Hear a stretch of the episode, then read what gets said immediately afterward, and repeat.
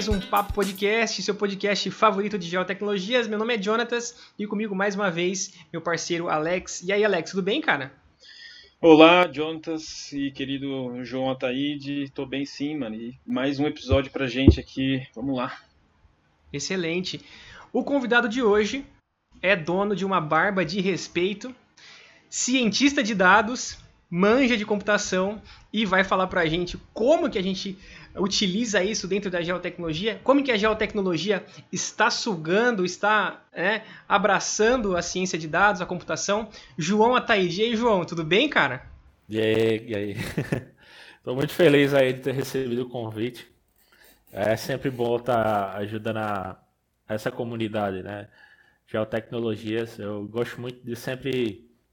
É minha segunda paixão. A minha primeira paixão é a família, né? E a segunda paixão é ajudar as outras pessoas. Então, melhor a família. Incrível. E você, e você tem um projeto de, uh, de um podcast. Cara, eu faço muita coisa. Que provavelmente vai ser lançado. Uh, esse, esse episódio aqui vai. É, quando você estiver ouvindo isso aqui, pessoal, vocês estão ouvindo agora. Provavelmente o podcast do João já, já, já vai estar no ar. E a gente já. vai deixar o nome para vocês ah, para vocês seguirem lá. Vamos, vamos abrir espaço para o João depois falar dos seus projetos, ah, para vocês seguirem eles lá nas redes sociais. Mas antes da gente começar esse papo, a gente tem que falar do nosso patrocinador, Bertoli Engenharia Ambiental, ah, essa empresa que patrocina esse canal. E aí, Alex, quem que é a Bertoli Engenharia Ambiental? É, a gente tem que agradecer muito a Bertoli. Ela é uma empresa de engenharia ambiental e que ela usa de uma gama de tecnologias para gerar seus produtos e e fornecer para o cliente o melhor serviço. Né? Eles fazem desde engenharia de barragens, irrigação, automatização, autorizações florestais, licenciamento ambiental, entre várias outras coisas. É isso aí, os caras usam é, drones, RTK, enfim, os caras têm uma, uma, uma gama de, de equipamentos para realizar esse tipo de projeto. Uh, então, se você é, se você está interessado, se você quer saber mais sobre isso, eles atuam no estado de São Paulo. Entra no site deles www.bertoliengenharia.com, Bertoli com L só. E o mais legal, pessoal, não é só isso não. Uma empresa jovem, é, tem um time muito legal e tem uma presença muito grande no Instagram. Então eles estão sempre postando, né, a, a, o dia a dia das atividades deles. Então, é, além, né, de você poder fazer esse tipo de serviço. Se você é estudante de, de engenharia, se você está interessado em aprender mais sobre esse assunto, segue eles lá no arroba Bertoli Ambiental, e aí vocês ah, vão estar tá mais pertinho deles lá e vão é, aprender mais sobre essa área de projetos ambientais. E claro, né, pessoal, segue a gente nas nossas redes sociais, arroba um papo sobre geotecnologia, a gente está no Instagram, Facebook, dá uma força para a gente lá, beleza? João, vamos começar com o nosso rito aqui, né? É quem é você, se apresente para o nosso público, o que, que você faz, da onde que, né, que você veio, qual que é, por que né, essa paixão por geotecnologias e ciência de dados? Conta pra gente. É, é, eu sou João, eu sou pernambucano, né, sou nascido e criado no sertão, no meio da Caatinga, e é, faço, fiz graduação Fui para o Rio Grande do Norte fazer graduação em Ciência e Tecnologia, com finalidade de fazer engenharia civil computação. Eu não tinha essa, essa finalidade. Eu queria fazer engenharia porque eu gostava de tecnologia. Então, fui para o Rio Grande do Norte. Quando cheguei lá, é, fiz Ciência e Tecnologia, passei por um projeto de ensino que era um, um, podcast, então já vem daí minha paixão do podcast, que vocês vão ver mais na frente. é, tinha um projeto chamado é, Iniciativa, Inicia, Iniciativa Ciência, né? Que era como se fosse o símbolo dos Avengers, entendeu? Era a ideia de, de divulgar a ciência de fora da universidade, ou de dentro da universidade para fora. Então, é, eu tinha esse projeto de lá, entrei em outro que fui convidado pelo professor Almir Mariano, que é coordenador geral né, do, do Núcleo de Pesquisa e Extensão Acesso à Terra Urbanizada. Aí lá foi onde foi meu divisor de águas, porque lá, de fato, eu peguei a mão na massa, né? era um projeto de extensão, então é, eu peguei a mão na massa, tanto na, no geoprocessamento, nas geotecnologias, trabalhei com estação total, GNSS, RTK, drone é, e outros softwares de geoprocessamento aí. Trabalhei com tudo, tudo que tinha para mexer nessa área de cartografia. E eu cheguei até a me alertar e dizer assim, cara, eu acho que outra engenharia não dá certo, não. Eu, eu acho que eu tenho que ir para engenharia é, cartográfica, porque. Cara, é, me de... é, isso que eu ia perguntar. Falei, cara, você. Você tava, você tava fazendo cartografia, cara. É basicamente que eu e o Alex sempre fez na faculdade. É, me identifiquei, assim, me apaixonei pela área de cartografia, me identifiquei é, tanto na parte de campo quanto na parte de processamento. E, e foi aí que surgiu a paixão pelo mundo das geotecnologias, foi, foi nesse projeto.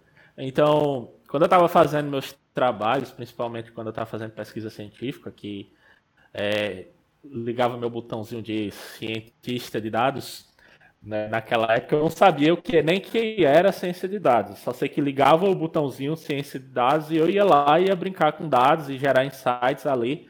Geralmente minhas pesquisas científicas todas foram de análise exploratória. Por quê? Eu pegava uma porrada de dado, fazia lá o, o, nem usava scrapping com Python nada, eu ia lá na, na página, copiava, colava no, no Excel, ia fazendo Ctrl-C, Ctrl-V lá até formar do jeito que eu achava, fazia toda aquela engenharia de dados na raça, na lapada mesmo.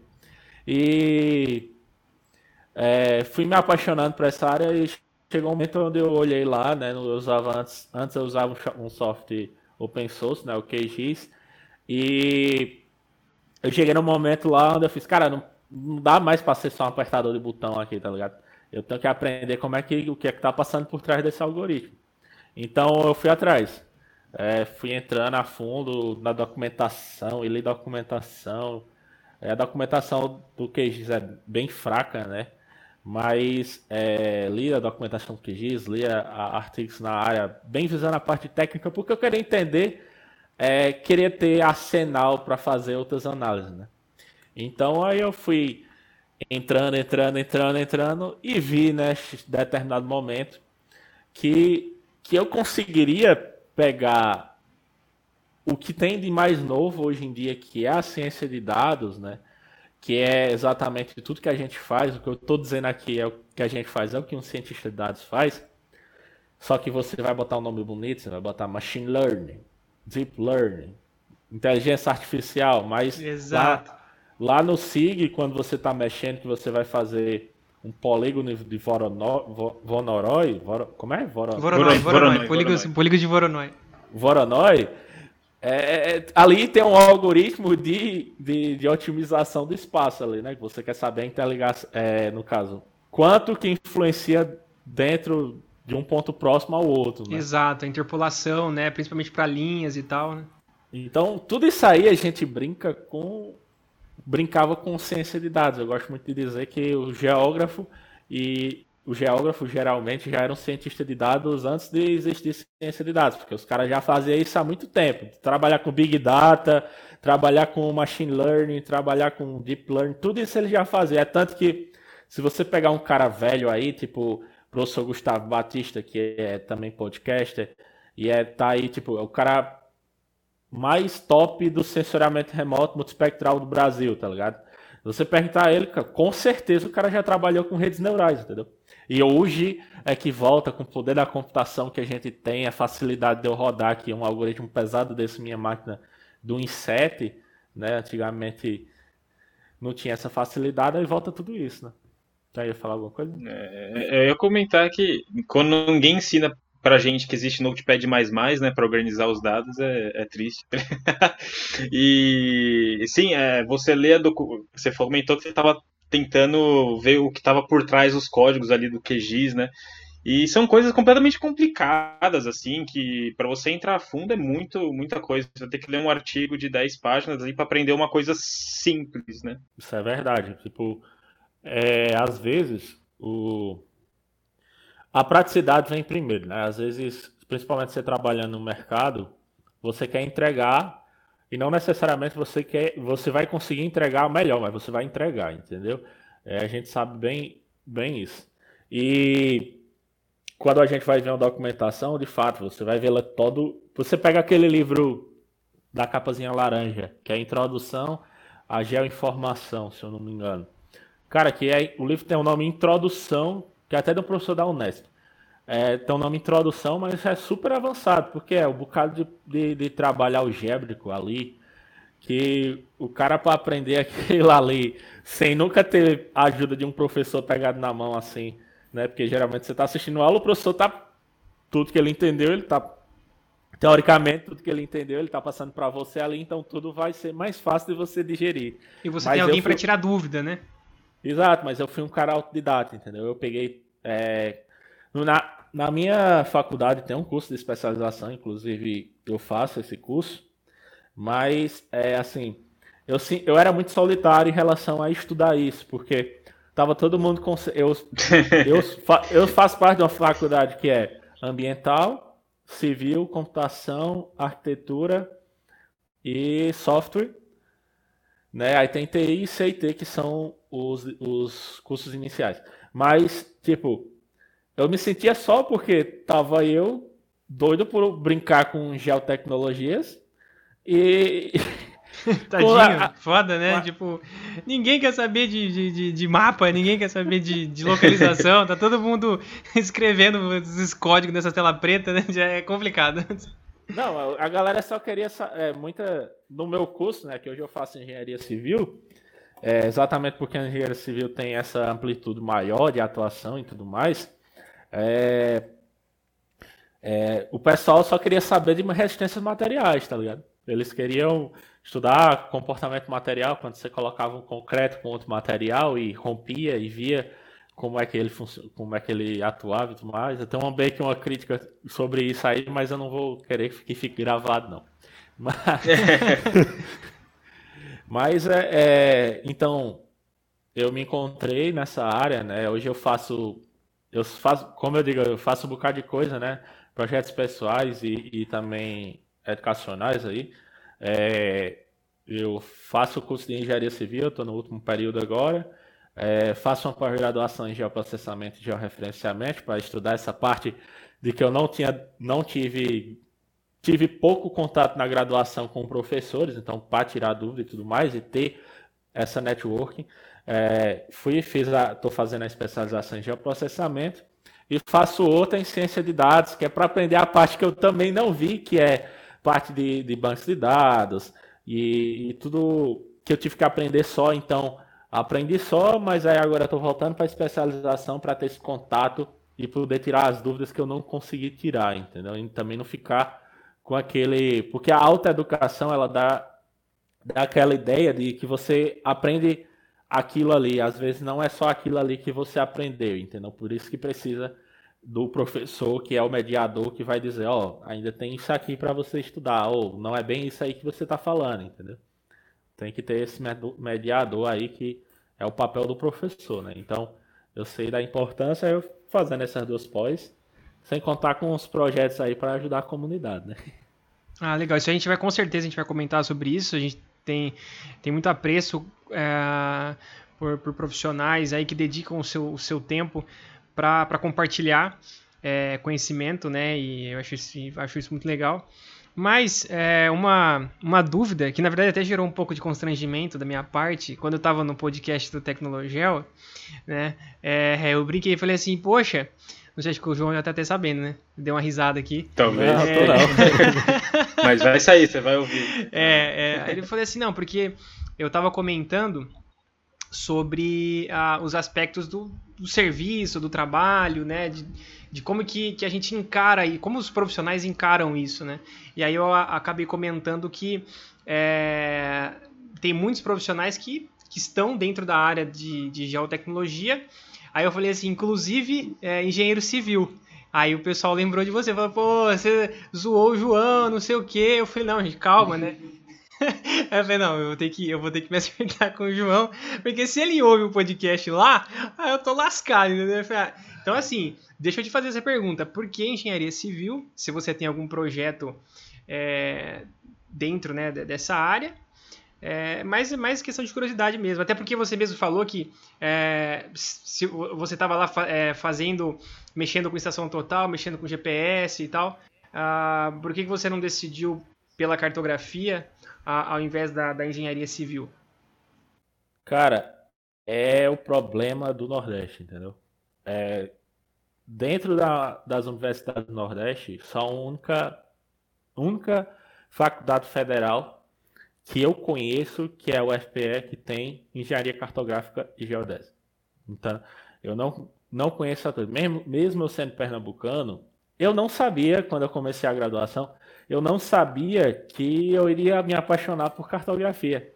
Então, eu fui para aquele lado que facilitou para mim, no caso, entrar no curso de graduação de engenharia, é, e não sabia que ia querer cartografia. Para mim, jurar você, me desculpem cartógrafos, mas para mim, eu pensava que ainda era Américo Vespulso, tá ligado? Vocês pegavam aquele negócio assim, é, o mapa, né, que tem aquele ah, sei, aqui. o compasso, o compasso para é, fazer compasso. as medições das, das loxodrômicas, Alex, lá e as ortodrômicas, ah. mapeamento náutico lá. É, é, é, é, sempre o problema que a gente fala na, na, faculdade de cartografia, né? Não tem divulgação alguma, ninguém conhece, a gente fala que a gente é cartógrafo, todo mundo fica com cara de interrogação. Sim.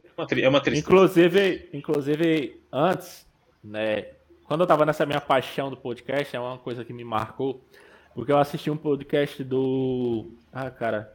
Eu escutei um podcast, agora não vou lembrar o nome do, do cara, era um comentarista, ele comentava esses. esses é, notícias bem banais assim que acontecem normalmente no nosso Brasil, né? Principalmente em Curitiba. Desculpa, curitibanos. Mas. Mas, Temos ouvintes é... curitibanos, né? O Cael, um abraço pro Cael. Cornetando com... dos curitibanos. Mas com certeza, ele, com certeza eles, eles sabem que muita coisa estranha acontece em Curitiba lá na. Exatamente, eles são, eles são, estranhos mesmo aqui. Eu morei lá um tempo, lá é. Mas o cara comentou de um cara que fazia engenharia cartográfica e falou, ah, engenharia cartográfica, eu pensava, ah, o cara já tava falando lá que trabalhava com drone, não sei o quê. Eu lá sabia, eu não sabia, entendeu? Porque não tem, de fato, como você falou, não tem essa divulga, é, divulgação para a população em geral. A gente, no final das contas, só sabe que existe engenharia civil, engenharia mecânica é para consertar carro, engenharia é, da computação é para formatar computador, é, engenharia civil para mexer com concreto e aço. Não, porque no final das contas, as pessoas fora do nosso nicho não sabem o que é de fato, entendeu? Mas no final das contas, é, a gente está lutando aí para que isso seja divulgado da melhor maneira possível. É uma das coisas que eu tenho em mente, junto com, com certeza com vocês e com a galera do Tecnologel. A gente quer divulgar isso para o máximo de pessoas possíveis para valorizar o nosso trabalho. Com certeza, com certeza.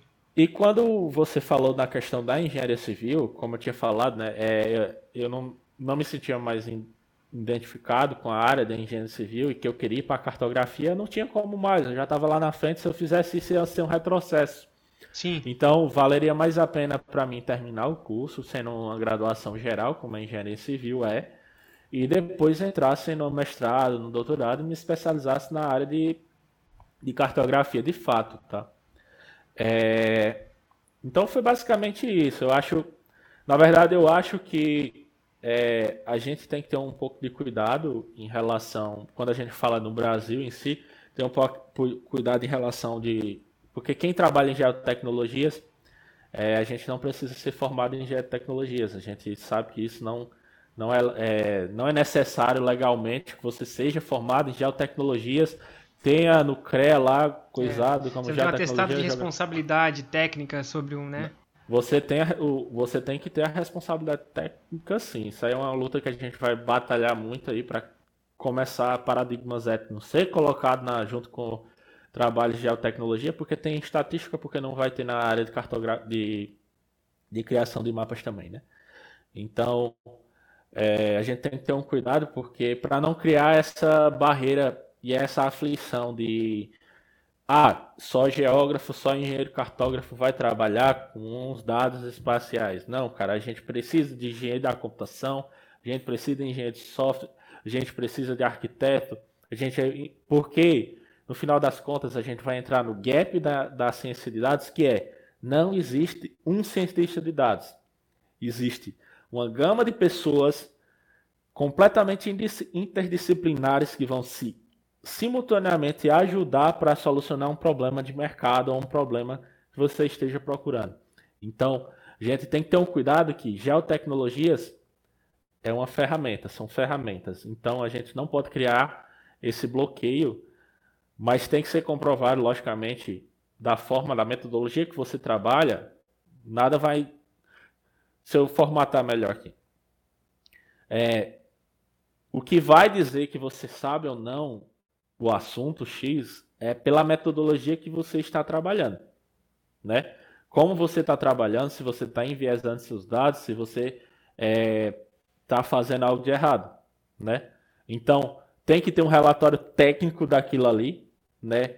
Toda vez que você for fazer um modelo no seu SIG, faça seu relatório técnico dizendo tudo que você fez, por que, que você fez, baseado em referências, né? Para futuramente, quando se tiver alguma coisa errada, você tem uma prova e dizer, ó, tá aqui, eu fiz seguir essa referência e tudo mais. E não ficar uma coisa alheia, entendeu? Porque eu não posso impedir que as outras pessoas usem tecnologia. É a mesma coisa de eu chegar e dizer, calma, Alex, você não vai usar computador porque. Mas Alex é da computação. Mas, sei lá, você não vai usar um celular porque você não é de comunicação, entendeu? Não faz sentido. Né? A gente tem que tomar um pouco de cuidado em relação a isso. Isso é a minha opinião, tá? Não é a opinião de todas as pessoas, mas a gente tem que ter um pouco de cuidado em relação a quando a gente fala de geotecnologias. Não estou falando da geografia, porque trabalhar com geografia é outra coisa. Se você for trabalhar com geografia, você vai precisar de um geógrafo. Se você for trabalhar com cartografia, você vai precisar de um cartógrafo para fazer aquilo ali e avaliar por quê. Ele teve toda uma bagagem na universidade que proporciona a ele é, maior critério para avaliar aquilo ali. Mas quando a gente está falando da tecnologia em si, em si, que é a geotecnologia, a gente tem que ter um pouco de cuidado para não criar essa barreira, tá? É só essa minha opinião. É a mesma coisa é, que eu queria aqui, impedir. A, a gente, o, o, que é, é, a gente, eu e o Alex aqui, a gente tem passado por isso, né, nas, nas nossas conversas. A gente cada vez entende que a multidisciplinaridade ela é importante é, em todas as áreas da, da tecnologia, né? É, então, por exemplo, eu trabalhei em usina de cana-de-açúcar e lá precisa de um, de um cartógrafo, mas só a cartografia não vai, não vai te fazer o mestre nem um melhor supervisor, analista da área. Meu, você precisa de um agrônomo, você precisa de engenharia ambiental, você precisa consumir esse conteúdo. Da mesma maneira que você vai trabalhar em outras áreas, seja da, da área ambiental, seja, sei lá, telecomunicações, a gente estava conversando aqui, é, essa multidisciplinaridade, ela, é, ela acaba sendo fundamental, né? E a, vem também a outra palavra, né, que é até um pouco mais difícil de falar, que é a pluralidade. Então, assim, é, você trabalhar com outros profissionais, né, numa equipe multidisciplinar, mas você ser adepto do plural, tipo assim, não é só porque você detém o conhecimento e, né, não, é o compartilhamento dessas informações. É, eu acho que eu comentei em alguns podcasts acerca da cartografia. É, muitas vezes ela é injustiçada por conta do não conhecimento, né? Então, as pessoas não conhecem, né? Ah, mas grande parte da, da, da, do currículo né, do, do cartógrafo é, é basicamente a tecnologia espacial, né? Então, isso me entristece um pouco, só, só por isso, né? Porque ninguém conhece.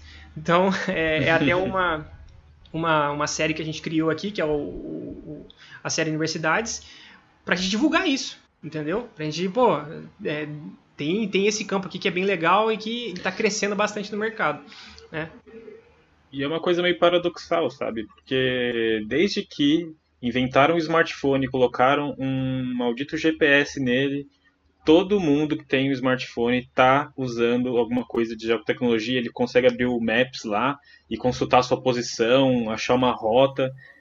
Então... Isso é então, absurdamente importante, entendeu? Porque isso vai é, aumentar o leque de oportunidade. Então, quanto mais pessoas tiverem essa noção do que o olhar de cima é tão importante quanto olhar um gráfico, porque a gente já sabe há anos e anos que olhar um gráfico é super importante. Na, lá na, na no ensino médio, o professor de matemática, gráfico, bota um bocado de gráfico, você faz gráfico, não sei o quê, mas Lá na, na ensino médio você não tem a, a educação cartográfica, geográfica, né? como tem na Europa que o aluno vai pegar e vai desenhar onde é que eu estou na sala, aí onde é que eu estou dentro da escola, aí onde é que eu estou dentro da cidade. E ter essa noção espacial, né? Essa, acho que foi até o Alex que me falou, né? Que quando lá em São Paulo, quando, ou lá no Rio de Janeiro, quando a gente se conheceu, é, falando sobre isso, ele falou, não, a educação em relação a essa parte de é, cartográfica, geográfica, enfim, da geotecnologia para a gente juntar logo tudo, é, é tá bem mais avançada lá na Europa, porque eles têm essa esse interesse, né, de realmente divulgar. Então, então é uma coisa que falta aqui. Quem que me eu tive uma aula lá com o professor húngaro que ele escreveu um livro assim grande com, contando a história, né, de como que a gente chegou aqui na geotecnologia. E ele comenta, né, que primeiro teve grandes empecilhos culturais, assim, o europeu não gosta de ser monitorado, o japonês, ele adora tecnologia, então ele acabou aceitando ser monitorado pelo, né, em coisas assim, porque sabia-se que o smartphone tinha um GPS e que você poderia estar distribuindo sua informação para os outros centros de processamento do, das, das empresas e tal. Então passa por coisas culturais e tal, e a Europa eu acho que por eles aplicarem muita geotecnologia nas cidades, ele faz com que as crianças, desde lá de sempre, saibam a cidade, onde estão as coisas, onde está o museu, onde eu moro, onde está o metrô. É, é uma relação que o brasileiro, ele, geralmente, ele pega o carro e vai da sua casa até o seu trabalho. Você não consegue vislumbrar uma ponte, você não consegue é, se atentar muito ao seu redor, tá ligado? É umas coisas meio assim nesse sentido. Bom, tudo isso daí para a gente né, chegar na ciência de dados. Então, assim. Deu uma, uma, uma, brisa, né? Uma é, brisa mas assim, é, a gente chega na, na questão assim, é, João, quem que, quem que pode ser um cientista de dados? Qualquer um. Todo mundo? Qualquer um? Qualquer um. É só você ter criatividade, visão, competência e compromisso. São Entendi. as três e aí, a... pode, pode repetir pra gente? Não, é só você ter a criatividade, visão, competência e compromisso. Então, se você tiver isso, tiver aí no caso, cada um desses aqui vai depender da sua estratégia, do seu plano de estudo, do que seu conhecimento. Então, são, são quatro palavrinhas que podem ser trabalhadas cada uma, tá? Mas no final das contas, essas três que são o ponto de inflexão, né? Que é a visão, compromisso e competência. Então, quando você é, tem a noção da tecnologia que você está usando, do problema da dor que você vai resolver, não há barreiras que a visão do que você quer fazer, o compromisso para você solucionar aquilo ali, e você ter a competência técnica ou cognitiva para realizar aquilo ali, você vai conseguir. Então, qualquer pessoa que tenha esses pilares, vai conseguir resolver qualquer problema, então vai ser poder ser chamado de data scientist. Que é uma palavra, que é um termo muito bonito, né? É sim. É, resumir um, data science é, um, é uma coluna de uma tabela, né? Que você tem várias, várias, vários dados ali e você consegue tirar a informação daquilo lá. É, e aí fica aí, fica a pergunta, né? É, apesar, eu acredito que essa é uma pergunta super abrangente, porque você pode trabalhar com vários dados, mas o que, que um, um, um analista de, de, de, dados faz? O que, que um, esse analyst aí, como que é, Alex? A, data, né? data scientist, né? Esse cientista de dados, o data science, ele, ele faz. Cara, é assim. Nessa questão de quem vai entrar, só voltando um pouco, é, o, como eu tinha já falado aqui antes, no off aqui, que o maior cientista de dados assim mais conhecido do Brasil é o Mário Filho e ele não tem formação nenhuma. Um dos maiores do mundo, ele é formado em filosofia, tá? Então, não precisa ser técnico, não precisa ser é, engenheiro, não precisa ser da computação, não precisa ser de software, não precisa nada disso. Você precisa ter esses três pontinhos que eu tinha falado para você, tá? Mas isso não só vale para ciência de dados, tá? Essas, essas três palavras é, eu parafraseei do, do Flávio Augusto, tá? Do, é, eu gosto muito de citar né? Para não dizer que foi eu que falei isso, mas foi o Flávio Augusto lá que falou, tá? que é do... Daquela referenciada, né? é, para não estourar problema. Então, a partir disso, cara, é... você consegue entender que qualquer pessoa pode trabalhar, né? E então, o que cada pessoa vai ter que fazer é solucionar problemas, né? Então, vai chegar lá, você vai montar uma proposta, vai chegar um problema, ou vai ter algum problema que você já vai ver. Aí você vai olhar, cara, tem esse problema aqui. A gente pode resolver dessa forma, dessa, dessa, dessa, dessa, dessa, dessa, dessa, dessa, dessa. Você vai ter uma gama de soluções para fazer aquilo ali. Então, qual é a melhor solução para a gente resolver isso aqui? Ah, ah, eu quero fazer, pronto, meu, meu projeto TCC lá da engenharia. Eu vou usar imagens de drone em tempo real para é, contar os veículos e contar a carga de, de veículos de uma determinada encruzilhada lá, entendeu? Eu vou usar a visão computacional e vou fazer essa contagem, por exemplo. Ah, a gente tem um problema que uma contagem de veículos para calcular a carga de, de, de, veículos rodados em uma determinada rodovia é uma coisa que demanda muito tempo. E, de, e precisa de várias pessoas em vários pontos diferentes para depois cruzar os dados e bater. Ah, é, deu tanto, deu tanto, deu tanto, para não, não fazer valores diferentes. Diferente você ter uma pessoa só operando um drone, gravou, gravou meia horinha ali, levou, processou, já tem a carga contada, já tudo automatizado, entendeu? Aí aí ano que vem a gente tem um problema. Problema é demanda muito tempo para a galera, tem um andor, né? É, a gente tem que contratar mais pessoas, é, vai passar mais tempo, então vai ter que pagar almoço, vai ter que pagar janta de várias pessoas, vai ter que pagar salário de várias pessoas. E você pode otimizar esse processo de uma empresa utilizando somente um algoritmo. Entendeu? É essa a questão. O cientista de dados, que tem esse nome magnífico, é você pegar dados que são o quê? Tabelas e gerar valor dele. Mas também você pode gerar esses, essas tabelas a partir de outras tecnologias, sendo ela SIG, é, as geotecnologias em geral, né? SIG, sensoriamento remoto, entre outras. Você gerar a partir de, de visão computacional, de segmentação, enfim. Aí você vai, cara. IoT, né? Que é a internet das coisas. É, você junta isso tudo para você ter de artifício. Logicamente, eu, João Vitor, não vou dominar todas essas técnicas, mas vai ter alguém que vai saber afinco 1x que vai ajudar a fomentar aquela solução e eu resolver aquele problema, entendeu? Então, o cientista de dados, a primeira coisa que ele tem na cabeça é ser humilde. Você não pode ter a prepotência e a capacidade de dizer que sabe de tudo, cara, porque você não sabe, porque sempre vai ter alguém que vai saber mais que você e que vai lhe ajudar. Então, esse é o é, maior, maior perfil. É, é legal que o Abimael, no nosso episódio que a gente gravou com ele, ele comenta, né? A gente está no mundo e o mundo, ele tem, você tem uma posição, né? Que a gente inventou nesse mundo, né? E você conseguir agregar esse dado posicional na, na sua informação ali que você está trabalhando, nos dados que você está trabalhando, é enriquecedor, né? A gente conversou com um cara de geomarketing e você consegue levar o marketing para um patamar diferente do que a gente conhece no, no, no senso comum, tá ligado? É, a intersecção de cientista de dados com cartografia é completamente perfeita, né? É, dá para fazer, dá fazer muita coisa.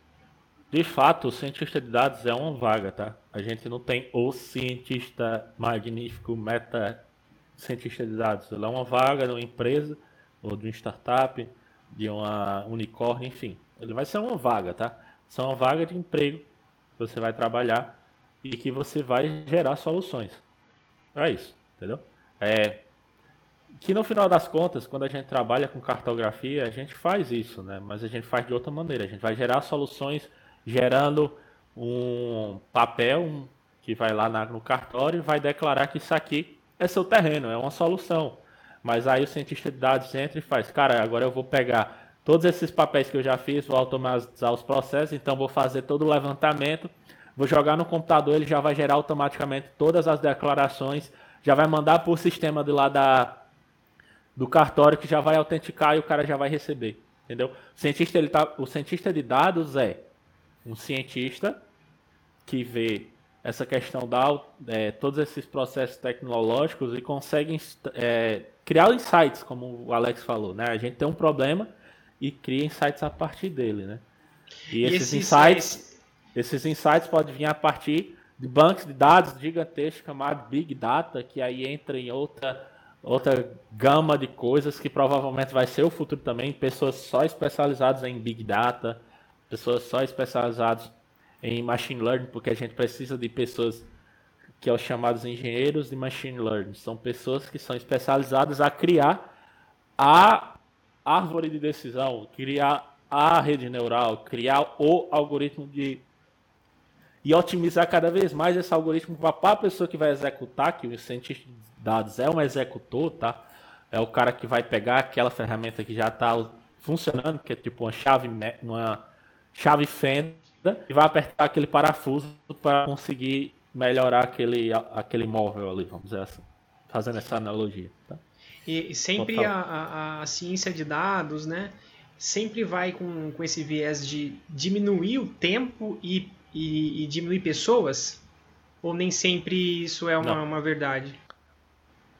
Na verdade, o cientista de dados, ele, em sua maioria, eles levam muito a questão do design thinking, tá?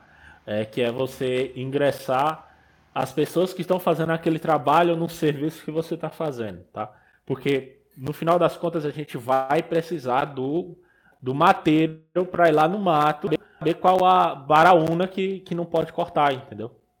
É porque a gente vai precisar do tratador do gado que ele vai usar como ferramenta aquela, aquela imagem de drone lá do gado para fazer melhorar o trabalho dele. Você tem que e isso é um dos problemas que a gente tem, que é a questão da, da rigidez que as pessoas têm de se adaptar a essa tecnologia e principalmente o medo de perder emprego, né?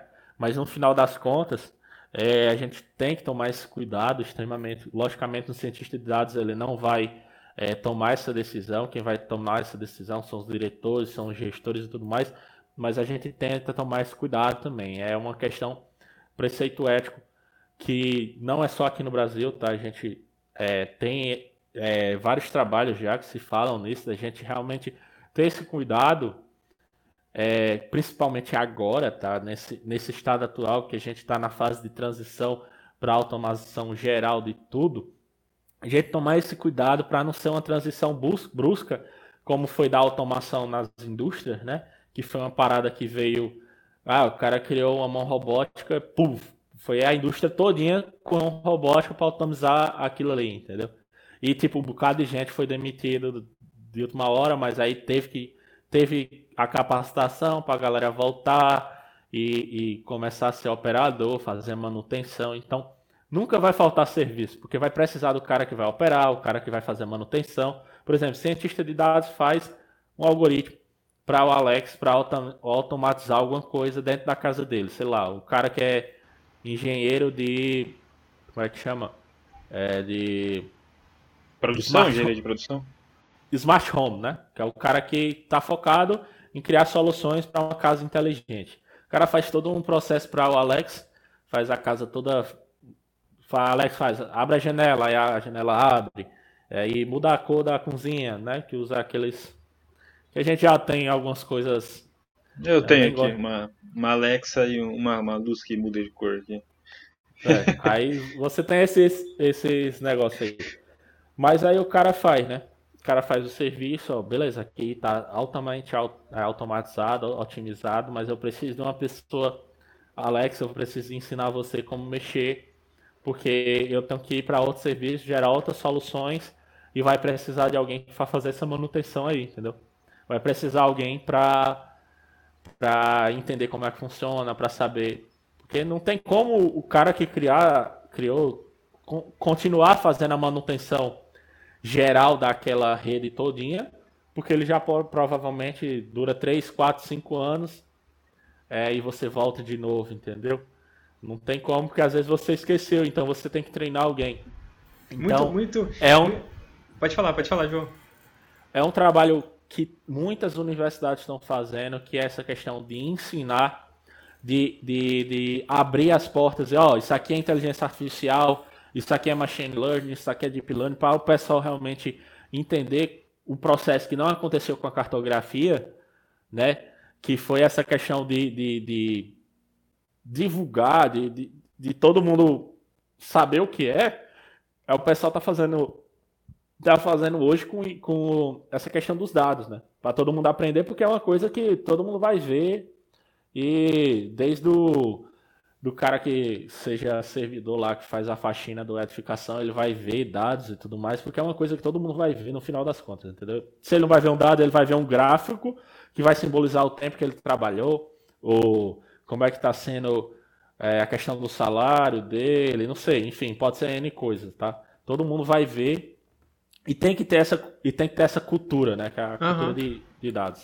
Essa, essa, essa mudança ela realmente ela vai acontecer. É muito legal que tem já tem universidades estudando a questão do, do tipo da mudança para não ser muito brusca, mas de fato ela vai acontecer porque a, é, é, acho que é a normal, né, da, da, da, a questão evolutiva, né, dos processos, isso aí acaba acontecendo, né? Então as pessoas que estão nascendo agora, que estão estudando agora, né? Provavelmente o que, que elas estão vendo para, né? De, de, de, futuro, né?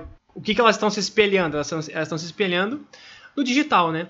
Então, seja jogos digitais, seja automação, seja geoinformação, seja a inteligência artificial, é isso que ela está vendo. Então, vai ter essa mudança. Talvez quem sofre mais é talvez a gente, né, dessa faixa etária que acabou se formando. A gente está no meio dessa transição e também tem muitas matérias sensacionalistas que falam, né, as 10 profissões que vão acabar, né, tipo, né. é, na verdade, a tecnologia ela é imparável, né? Se a gente não fizer aqui no país, ela vai ser feita lá fora e a gente vai importar porque ela vai vai, vai ser necessária. Então é, é uma questão política também nessa questão do, de manter empregos, né? Tem que ter uma, um direcionamento é, né, da, da, Cara, da, tem da universidades coisa. como a Universidade da Califórnia de Berkeley, a Universidade de Harvard, MIT, Universidade de Stanford, todas têm cursos gratuitos de assuntos ligados à inteligência artificial é, e cultura de dados livres. Você faz, você pode receber o certificado se você for estudante. Então, tem tudo na internet.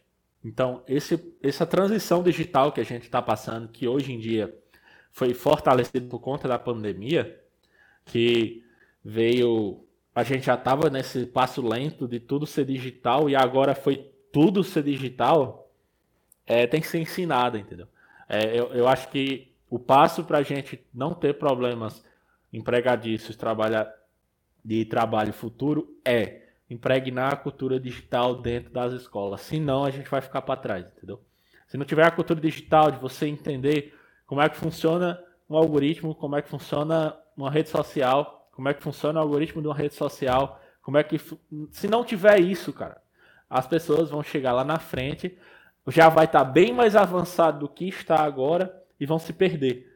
Então vai ser mais trabalho para o cara chegar naquele ponto de conhecimento que vai ser um passo para ele chegar no futuro, entendeu? E às vezes o pessoal vai achar que isso é só ligado com, com ciências exatas, né? Não tem nada a ver. Isso aí é ciências humanas também. Um psicólogo vai ter que estudar como funciona um ser humano isso. imerso no ambiente digital. Um historiador tem que olhar para a história moderna agora, de, de um olhar diferente. Um geógrafo vai ter que também pensar o mundo de forma diferente, porque os geógrafos pensam o mundo. Ah, é, a política, é... com certeza. A geopolítica, né, é de acordo com a velocidade da informação, isso é. Cara, você já pensou no, no, na bagaceira que a gente está vivendo de mundo nessa transição? Que ninguém está entendendo direito o que está acontecendo. A gente, é, eu que, tipo assim, eu estou em toda a rede social, no entanto, poucas que eu fico falando sobre algum assunto recorrente que está acontecendo ali. Mas tem muita gente que submerge nessa rede social, vive no mundo do algoritmo, porque aquilo não é o mundo real. Me desculpe você que passa o dia todo lá no Instagram, TikTok, aquilo não é o mundo real, aquilo ali é um mundo de algoritmo feito para alguém lucrar. Desculpa eu ser tão duro assim, mas é uma venda de um produto. Seja Olha, um produto, jovens! Seja um produto pessoal ou seja um produto real. Você está vendendo o seu produto, você. E é uma das ferramentas que as pessoas têm que aprender também, é você saber se vender, tá? Com isso. Porque vai ser o futuro, cara. Vai ser o futuro. Assim, eu sou meio é, extremista com isso, porque eu, leio, eu sou muito fissurado em ler livros em relação às novas tecnologias, novas é, que vai ser necessário para um profissional do futuro e tudo mais. E eu gosto muito de ler isso e eu tenho um pouco de fissuração em estudar isso porque eu fico preocupado, é, preocupado de não entender o, o futuro. Tem até um livro que eu gosto muito de indicar que é O Guia de um Futuro Imaterial. O Guia do Futuro Imaterial. Se quiser botar depois aí o link no podcast. Ele é meio que um guiazinho, entende um pouco sobre LGPD, você entende um pouco de onde veio é, essa ideia da cultura digital. É um livrozinho preto, fininho assim. Sabe o autor? Ah, é de um italiano, ou de um italiano agora. Eu tenho ele guardado ali, depois eu passo. Manda pra gente, manda pro Alex no, no WhatsApp e a gente, a, gente, a gente publica assim. Vai estar tá aí no. É, vai estar tá na descrição do, da divulgação. E eu acho que é uma coisa que a gente tem que pensar. Eu tô, a gente está mudando bem o assunto aqui do, é. do podcast, mas é, porque eu não consigo ficar calado quando a gente vê, vê essas, essas, esses questionamentos, vem esses questionamentos na cabeça, que é a gente pensar um pouco menos industrial e pensar mais digital. A gente tem que passar aí. Sai, cara. Não dá mais para viver no mundo da revolução, da revolução industrial. Não dá, pô. A gente precisa de novos autores que já existem, logicamente. A gente precisa adotar eles, a gente precisa estudar o Fordismo, precisa, mas a gente precisa estudar o Simon. Simon, como é o nome? Ah, esqueci agora o nome dele. Ah, estudar o novo autor do. É, que já pensou sobre o mundo digital hoje. É, não, tem, tem, a Hyundai, a Hyundai ela fez uma inovação que ela, por isso que a Hyundai ficou tão forte. Ela criou uma inovação e a gente não é tão difundido aqui no Brasil, pelo menos. Na verdade, a, a, até, foi até engraçado, né? É, a Hyundai, ela, ela veio para o Brasil, ela se instalou em Piracicaba, cidade que os meus pais moram lá. E quando ela se instalou, ela tentou trazer essa, essa inovação da, do trabalho. Então, e teve muito problema muito problema trabalhista e jurídico, porque tinha muita gente que. Muita não, né? A maioria dos brasileiros não estava acostumado ao a pegada do trabalho da, da Hyundai, que é uhum. coreana, se não me engano, é coreana, é isso? É coreana, coreana. coreana. É, então, é, eu, eu, lembro, eu estava eu tava lá em Prescaba quando eles fizeram tudo lá e, e eu vivi isso, assim, várias pessoas falando e, e saiu no jornal de porque ah, aí os brasileiros reclamavam né, por, por questões do, do, emprego e tal, mas na verdade era uma, uma, metodologia. E na verdade aqui no Brasil eles tiveram que mudar um pouco, né, inclusive, né? Porque não, eles não conseguiram implementar 100% a metodologia de trabalho deles lá. É, é nesse, nesse momento agora a gente viveu um, um baque na nossa economia nacional. Vai ficar um pouco datado o podcast, mas Nesse momento, a Ford decidiu que vai sair no Brasil, vai ser só como um posto de importação. Não vai ser mais de, de criação de carros. Então, é nesse ponto aí que aparece esse ponto crítico que surge algumas oportunidades para outras indústrias entrarem dentro do Brasil, entendeu? Isso eu estou sendo otimista, mas é, para ter o cuidado no que falar, entendeu?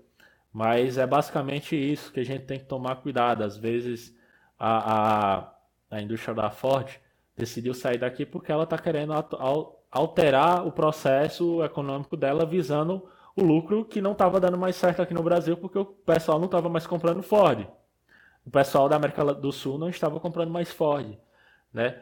Pra, porque aqui a gente tinha as fábricas e produzia os carros e geralmente eram comprados aqui. Então, é, vai ser um baque na economia, vai, vai ter muitas pessoas desempregadas, vai, é uma tristeza muito grande, e é esse o cuidado que a gente tem que ter também, né, quando, pelo menos eu, tá, não posso falar sobre todos os, os cientistas de dados, mas eu tenho esse cuidado de, de ter cuidado com os empregos das pessoas, porque eu sei, eu tenho essa, essa coisa que o ciência de dados ele é para ajudar a todos, entendeu?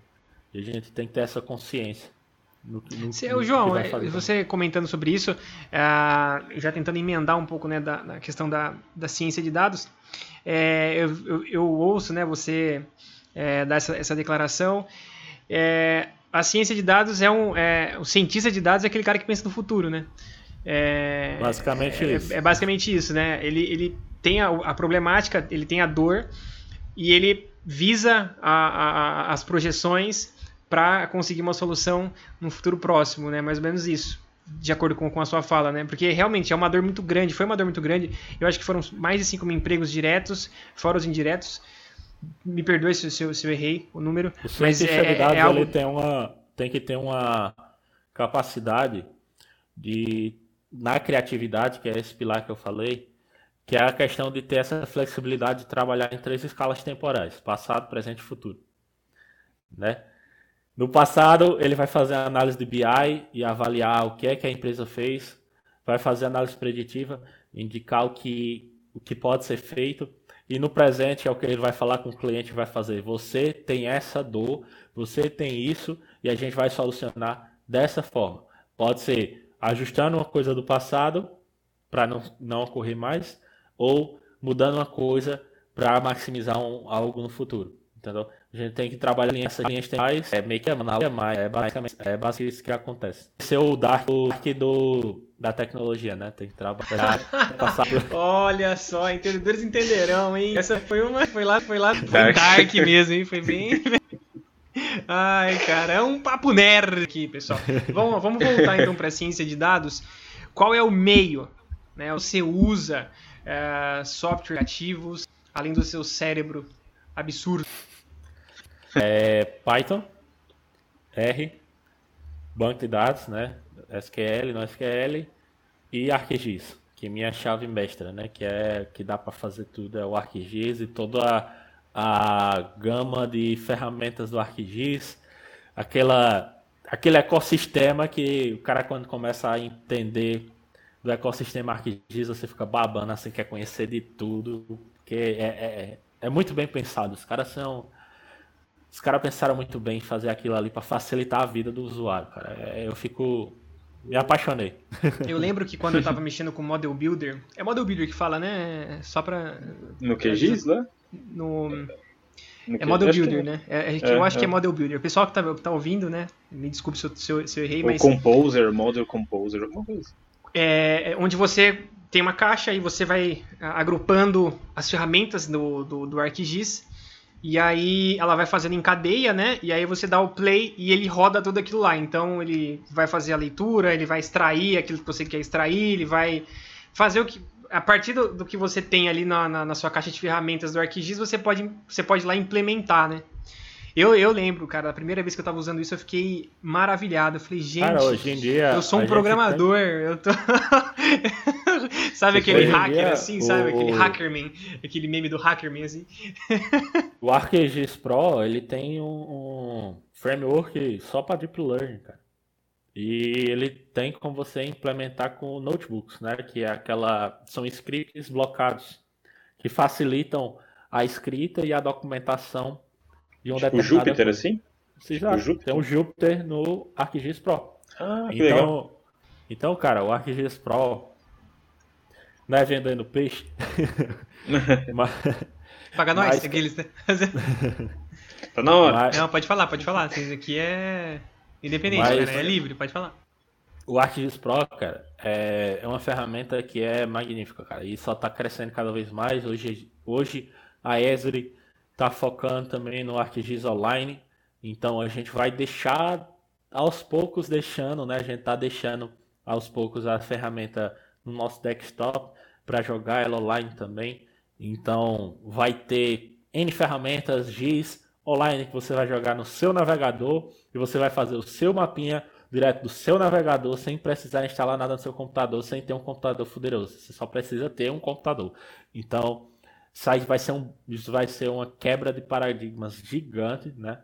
Quer dizer, já acontece isso na real, né? O ArcGIS Pro já existe. Então, você tem como fazer também a ferramenta trial, né? Se você tiver curiosidade. E é muito empolgante, cara, porque você não precisa ter um computador bom, cara. Que é, foi um dos maiores problemas quando a gente trabalhou com SIG a vida toda. Você perguntar para qualquer professor, era ter computador. E hoje você usa o suporte da, da ArcGIS, pronto. Cara, Feito, pô. Tá feito. Você vai trabalhar, você vai gerar valor, vai gerar soluções. Você tem que ter internet rápida, internet rápida, tem que ter. É, de fato. Você... O resultado principal. Ô, louco. O Google Olha, falou, falou, da, falou da Esri. Não pode falar, senão ela já se pronuncia. É, então, então é, até, é, é, até por isso que a, que a Esri ela descontinuou né, o, o ArcMap, é, tá indo Cara, nessa eu... linha da, do online, da facilidade. Eu acho que o ArcMap, o ArcMap tinha que ser descontinuado porque é, ele era uma solução dentre várias, né? Então, você comprava o ArcMap, aí comprava outro, outro, outro software para fazer um trabalho X. Então, o Arc Pro pega tudo aquilo, junta em um só bolo, assim, uma caixa de ferramentas, de fato, né? Uma toolbox, junta uma toolbox e faz, toma, filho, faça o que você quiser com ela. Agora você tem que saber fazer, porque senão você não consegue fazer nada. Não, aí, entra, aí, entra, aí entra o processo de, de sucesso do cliente, do cliente, né? Que as distribuidoras vão focar muito em ajudar as pessoas e tudo mais. Então é muito importante isso, é uma caixa de ferramentas gigantesca, mas você só vai saber se tiver o auxílio ali, o suporte, né? né? Isso. Mas isso é magnífico, cara. É, é muito empolgante. Me conta uma dificuldade, cara, nesse processo todo. Você, eu acredito que, que você é, ainda tem um caminho longo para percorrer. Mas dentro desse, desse processo, a gente viu que você tem conhecimento, tem um domínio, é, trabalha numa, numa empresa com ciência de dados. Então, nesse caminho que você percorreu até agora, cara, conta aí uma dificuldade que o pessoal que está ouvindo, é, enfim, para ajudar eles, né? Cara, a minha maior dificuldade foi, a princípio, foi organizar o tempo e aprender a aprender. Porque antes eu não sabia. Eu ia muito pelo processo. Esse processo industrial lá que a gente sofreu desde a infância, né? Do professor passar o assunto para você e você só revisar em casa, né? Que é isso que a gente faz. Faz exercício, revisa, treina, avança um pouco do conteúdo, mas você não estuda só, de fato. Então eu, eu tive que parar, aprender, aprender. Essa foi minha maior dificuldade. De fato, foi, foi essa. Em questão a serviço, né? Vamos dizer assim. Eu acho que de, de problemas que eu tive, acho que o que maior tive dificuldade foi a questão de pesquisa operacional, né? Porque foi um assunto que eu não vi na graduação e que eu também não tinha estudado só, então eu tive que estudar e estudar sozinho para solucionar problemas de pesquisa operacional, que também é um dos leques de ferramentas que é a otimização matemática, né? Que é um dos leques de ferramentas que um cientista de dados também pode ter. Se, se, se, é você... se, algum, se alguém quer começar agora na ciência de dados, qual que é o primeiro passo? É, pegue um problema, tá? É, resolva e depois procure a documentação. Resolva. Pegue, resolva, resolva o problema, seja ele copiando o problema alguém fez. Por exemplo, você vai acho, lá no que, que o melhor jeito de vai... começar a ter um problema de. Foi mal, desculpa interromper. É, é, falar, acho que você vai falar exatamente isso. Você pega um problema que você já sabe como faz na mão e fala, agora eu quero fazer isso em Python. Eu quero gerar um gráfico, eu quero fazer tal coisa. É, é o melhor jeito de começar com ciência de dados é isso, eu acho. É, também vai depender do, do nível de domínio tecnológico de cada um, né? Mas, por exemplo, se você quer começar, você quer trabalhar com data science, você vai ter que aprender ciência e alguma linguagem de programação. Alguma, seja ela R, Python e só. Tem alguém que gosta de trabalhar em Java, mas é para algumas coisas específicas. Mas é, também gente que gosta de trabalhar em C, mas é, é aquele povo mais arcaico. Mas, tipo, é, você Pegue uma, do, uma documentação que tem lá os exemplos. Você vai lá no Pandas, que é a biblioteca mais famosa do Python, quando você está trabalhando com ciência de dados. Pandas e NumPy. Matplotlib, que é para gerar gráfico, né? É, tem essas três bibliotecas, são a chave de fenda, o alicate e a chave estrela de um cientista de dados. São essas três ferramentas. Tá? São as principais. E você pega e tem lá os exemplos. Aí você vai lá, pega os dados que estão no exemplo, bota no. Você pode lá botar no Colab ou baixar o Jupyter. ou usar a IDE, né, que é um ambiente de, de, de programação que você pode usar, você pega e vai replicando aquilo ali e tentando entender, cara. Tentando entender. Auxílios. Curso e livro. Vai num curso, tem N cursos aí na Udemy, tem N cursos no YouTube, tem comunidades gigantescas de Python para Data Science na internet, tem R também. Tem o Statidados, que é de um amigo meu, o professor Tiago Marques.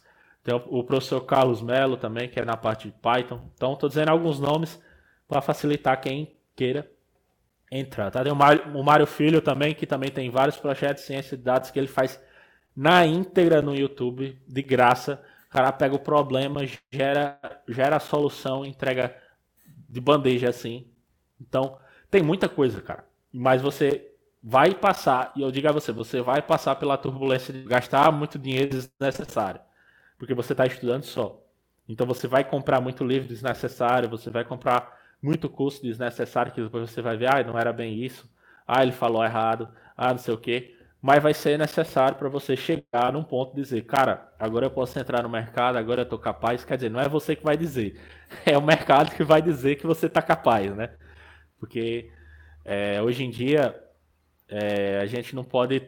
A gente tem que ter um pouco de critério quando a gente fala, ah, eu acho que eu estou capaz para o mercado. Porque quando você está dizendo isso, provavelmente você não está capaz ainda de entrar no mercado. Você não está com essa coisa, né? Às vezes pode ser isso que acontece. Mas ter paciência, criar um cronograma de estudo e não ter mimimi na hora de estudar, cara. Estude inglês, estude Python de manhã, estude como gerar gráficos à noite, estude, estude todo dia, né? Várias horas no dia, e eu tenho certeza que a pessoa consegue chegar onde quer chegar. Lembra daqueles, é, três. Lembra daqueles três valores que eu falei no começo? Pronto. Compromisso, visão e. Não vou lembrar. Competência. Então, trabalhe em cima desses três que com certeza você vai chegar onde você quer chegar. Você falou das ferramentas, né? Acho que a, a, nossa cabeça é o martelo, né? Quando a gente começa a ficar muito irritado, já na mesa e, e ver, se, ver se sai alguma coisa. Não. É, e outra, uma habilidade muito boa para quem está no mercado, isso eu entrei ao mercado faz pouco tempo, é a vontade que você tem de vez em quando de pegar o computador assim e largar pela janela porque seu código não está não tá funcionando, cara. É um negócio assim que você vai passar muito por isso. É, eu com certeza, com certeza eu vou. Eu tô no começo ainda. É, eu, pro pessoal que, que segue aqui há mais um tempo, né? Eu já comentei no ano passado que eu tô fazendo um curso de Python. É, comprei na Udemy, inclusive, viu, João? Que é, é, é um curso bem grande, mas assim, é, ele ensina tudo, assim. Chega, chega a ser até um pouco maçante, porque ele vai martelando as coisas bem é, ele qual vai é, fazendo. Qual é o professor? É o Adrian? É, não, é em português. Ah. É da Geek Academy, alguma coisa assim. Sim, já ouvi falar. Eu indico o, todos os cursos que tiverem é, Zero to Master, tá? Que é de um Zero to Master é o, é o nome da plataforma do cara. O cara tá. ele é muito, muito criterioso. Isso da Udemy, tá? É, lógico que tem outras plataformas. Vou fazer, se eu for falar de todo mundo, algum, algum vai ficar com raiva de mim. Mas tem o pessoal. Se você quer trabalhar com machine learning real, é o professor da Udemy. Você vai procurar o professor é, Jonas, Jonas Graft, que é do EA Expert, tá? É um cara que tem doutorado em inteligência artificial, então é um cara que vai ser criterioso em lhe passar o conteúdo tanto teórico quanto técnico, tá? E ele explica muito bem, um cara sensacional também, muito acessível. Você for falar com ele, o cara vai falar com você e tudo mais. E esses outros que eu também já comentei, né? Deixa eu perguntar, eu não sei se o Alex quer perguntar mais uma coisa de ciência de dados, mas eu, eu queria que você cantasse para a gente um, um, exemplo, assim, um, de, da ciência de dados dentro do mercado de geotecnologia. Eu ia perguntar exatamente isso, cara, porque assim, não é tão na cara, né, que a gente percebe de onde, que onde que a gente consegue aplicar esses dados, assim, Cara, é difícil assim, dar um exemplo até, eu não sei. É um case, um case que você, se você puder compartilhar de uma forma, enfim, vamos ver o que você consegue compartilhar pra gente. Um processo que eu fiz foi a questão de. É, eu fiz um HP, sabe? Que é um, um método mais da pesquisa operacional, que é um método multicritério, que a gente faz uma avaliação é, isso foi quando faz o estágio, tá? Tem as coisas de lá da, da empresa não posso contar. Mas é, lá na, quando eu trabalhava na, no estágio, e isso já está divulgado, né? A gente fez todo um processo multicritério que era para avaliar a questão do preço, né? Dos imóveis a partir de critérios que a gente colocou, quanto que custaria um preço de um imóvel para venda para energia eólica, no caso, a gente colocava maximizar a, a operação de uma usina, de uma torre eólica em um determinado terreno. Então, a partir da, de quanto de a velocidade naquela área do ar e outros critérios, como acessibilidade à rede de energia, a topografia do lugar, a gente colocava isso e gerava, a partir daquele local ali, daquele lote, quanto é que ia valer entendeu? E esse, esses lotes eram assentamentos, tá? Então já tem um critério aí que foi da foi um trabalho que a gente fez eu e o Ranieri Rodrigues, né, o pessoal lá da, da implantar, a gente fez para para Enel, Enel? Não, não era não, peraí. A gente fez para a empresa de energia de lá do Rio Grande do Norte, tá? A gente fez para todo o Rio Grande do Norte esse trabalho e é basicamente essa a visão, cara. Você pegar várias ferramentas e gerar um valor no final das contas, tá? Puxa, que legal. E você usou essas ferramentas que você usa mesmo no dia a dia? Python, R, o ArcGIS? Nesse, nesse caso, eu usei... Quando eu estava lá, a, a empresa usava QGIS. Então a gente fez tudo no QGIS. Ah, tá, legal. Dá para fazer, então. Um, coisas, um softwares mais, mais caseiros, né? Não é caseiro, entendeu? É software, software gratuito, né? Inclusive é, que... tem, tem, inclusive tem é, desse Ranieri, que hoje era meu patrão, hoje é muito meu amigo. É, ele tem um vídeo do, da nossa comunidade Ungel, né, que foi um evento que a gente fez do pessoal da especialização, que eu fui vice-coordenador desse evento, que era para fomentar esse networking.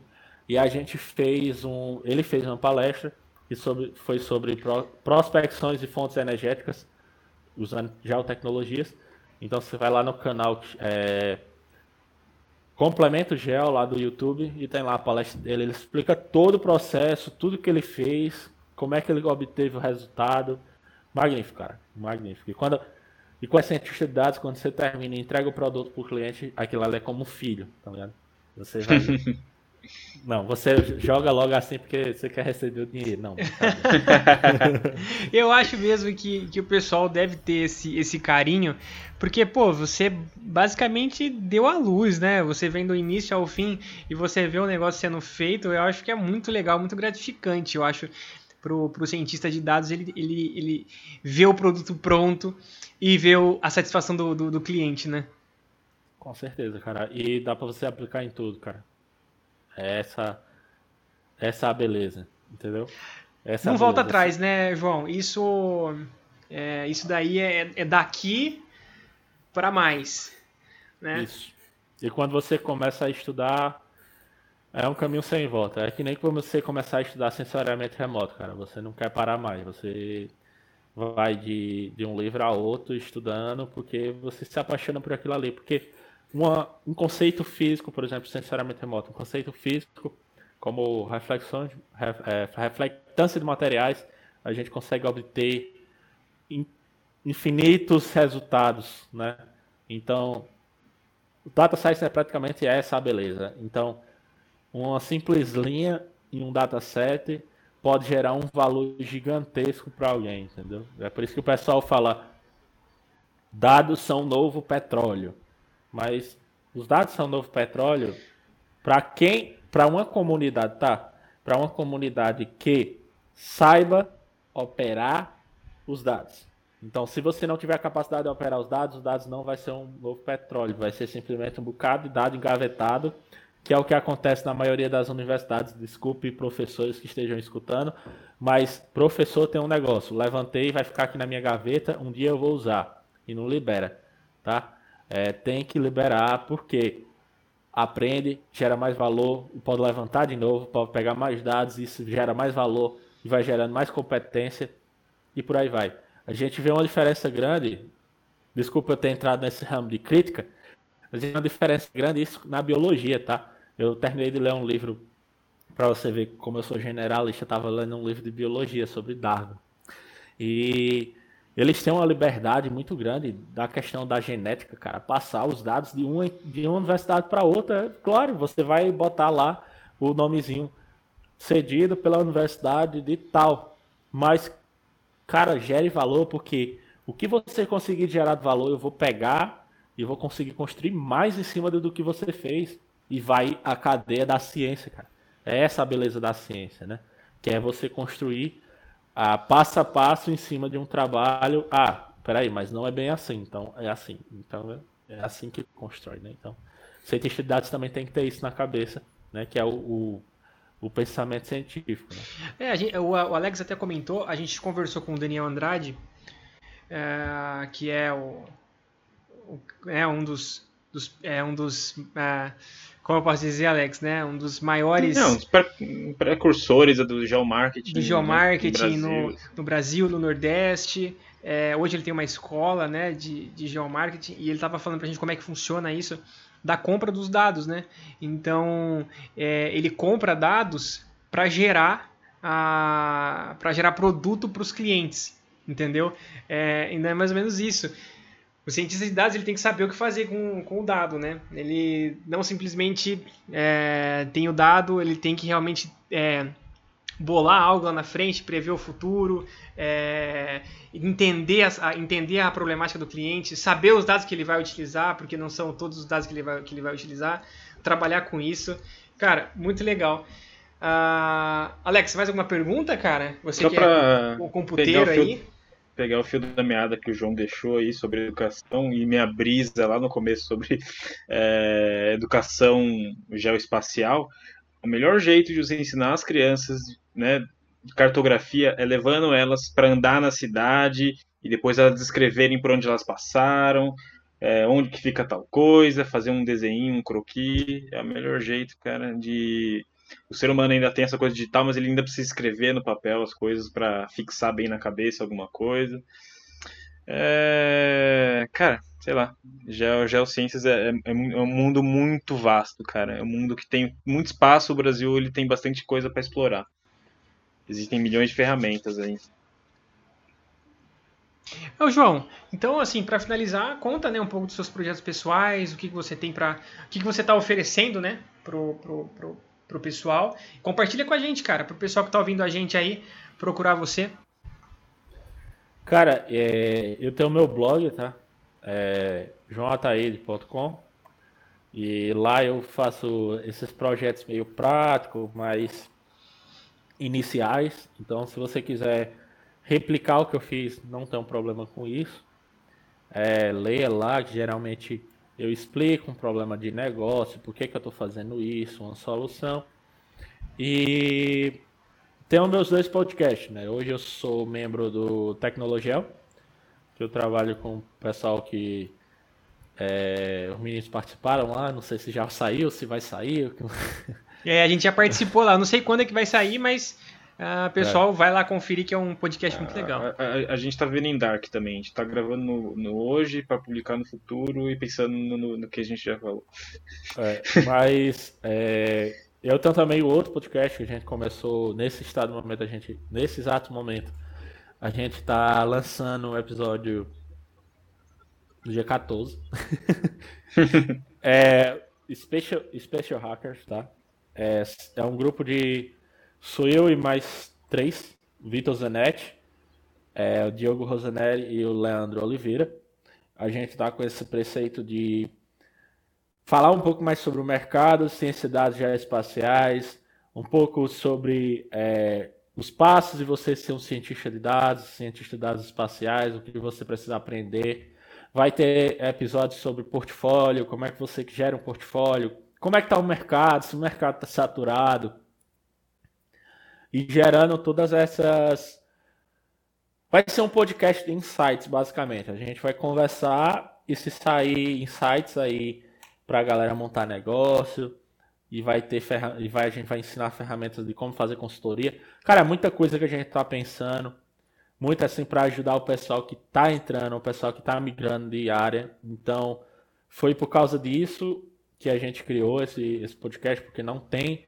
Aqui a gente tem uma dificuldade muito grande aqui no Brasil de ter esse conceito de mercado mais explorado em relação às tecnologias. Então a gente não vai falar só sobre geotecnologias, mas a gente vai falar sobre tudo que vier à mente, inteligência artificial, internet das coisas. E se possível, sempre a gente vai estar convidando pessoas que dominem os assuntos, tá? É, que sejam pessoas feras aí no assunto, referência, para ajudar a gente a debater e criar esses insights mesmo, como se fosse uma sala de guerra, tá? É basicamente isso, né? E. é... Pode falar. É, é, fazer podcast, gerar conteúdo é uma catarse também, né, cara? Você tá conversando, aí vem os assuntos, quer falar, tá ligado? Você quer só colocar para fora aquilo que você tá pensando. É, fico feliz de você ter participado aqui com a gente, João. Muito mesmo. E as portas estão abertas para você, para os parceiros que estão fazendo os podcasts com você, pro pessoal do Tecnologel. Qualquer coisa, pode pedir que a gente ajuda. E é isso, né, cara? É, a, a ideia né, do, do de juntar né, esse pessoal da, da Gel que está criando conteúdo, né? Foi, foi muito boa, eu acho que vale, vale muito a pena a gente se juntar para isso. E quanto mais conteúdo tiver, cara, melhor, porque é, hoje está cada vez mais fácil né, criar conteúdo. É, e é tem alguns conteúdos que não são tão bons assim, é, mas a ideia é que o pessoal gere conteúdo, crie né, coisas novas. É, e igual o Alex falou, cara, além de você estar gerando conteúdo, compartilhando, é gostoso fazer isso. A gente gosta de fazer isso. É, e hoje foi um bate-papo muito legal, eu aprendi demais. É, o nosso futuro, é isso que, que a gente tem que ver, é, é isso que a gente tem que estudar, é, a gente tem que se adaptar. Então, é, o João hoje deu um, uma uma palestra de como que a gente tem que se comportar nesses, nesses próximos anos. João, muito obrigado, cara. Gostou? Curtiu? Cara, gostei demais. É, foi uma satisfação inenarrável estar aqui, estar aqui com vocês hoje, tá? É, fica aí, né? Eu tô sempre aberto participar do que for, cara. Eu sou um cara que sou apaixonado por ajudar pessoas. Então, é, eu fico feliz em estar tá dando essa pequena gota aqui para a comunidade de vocês, para os ouvintes de vocês, tá? essa pequena gota de contribuição, é, mesmo que provavelmente algumas pessoas não vão é, não vão concordar comigo em alguns pontos, não vão discordar, então eu sempre estou aberto também a gente conversar, a gente debater sobre diversos assuntos, tá? É, sou um cara que é, eu gosto de conversar com pessoas novas, entender novas experiências, ter novas é, experiências e tudo mais. E foi muito, muito legal estar aqui com vocês, tá? Tô muito feliz. Valeu, é isso aí. João, você tem rede social, Instagram, você tem o seu LinkedIn, né? João Ataíde, né? Isso, é. Meu LinkedIn é João Ataíde Dé com dois E no final, porque já tinham pegado com E. É, meu Instagram é jv.ataíde. Geralmente eu sou bem mais assíduo lá no Instagram. Geralmente eu tô com uma caixinha de pergunta aberta, que é exatamente para tirar as dúvidas da galera, é, tirar um sarro também com algumas perguntas meio é. Mas, mas é, tô sempre lá no Instagram, sempre respondendo alguma pergunta. Tem um Instagram também do Special Hacker, é, Special Hacker tá? A gente também tá tá focando lá também, tá? Então, se vocês quiserem seguir, dar uma conferida lá no trabalho, vai ser legal. Ótimo. Então, o pessoal que nos ouviu até aqui, aí a gente agradece demais a sua participação. Uh, segue o João lá na, nas redes sociais, João Ataíde no LinkedIn, JV é, Ataíde no Instagram e esse podcast que vai ser muito legal, Special Hackers. Confere lá, segue, não deixa de né, dar, dar, dar essa ajuda né, para essa comunidade. Vamos, vamos fazer da, dos podcasts de geotecnologia a maior comunidade do Brasil.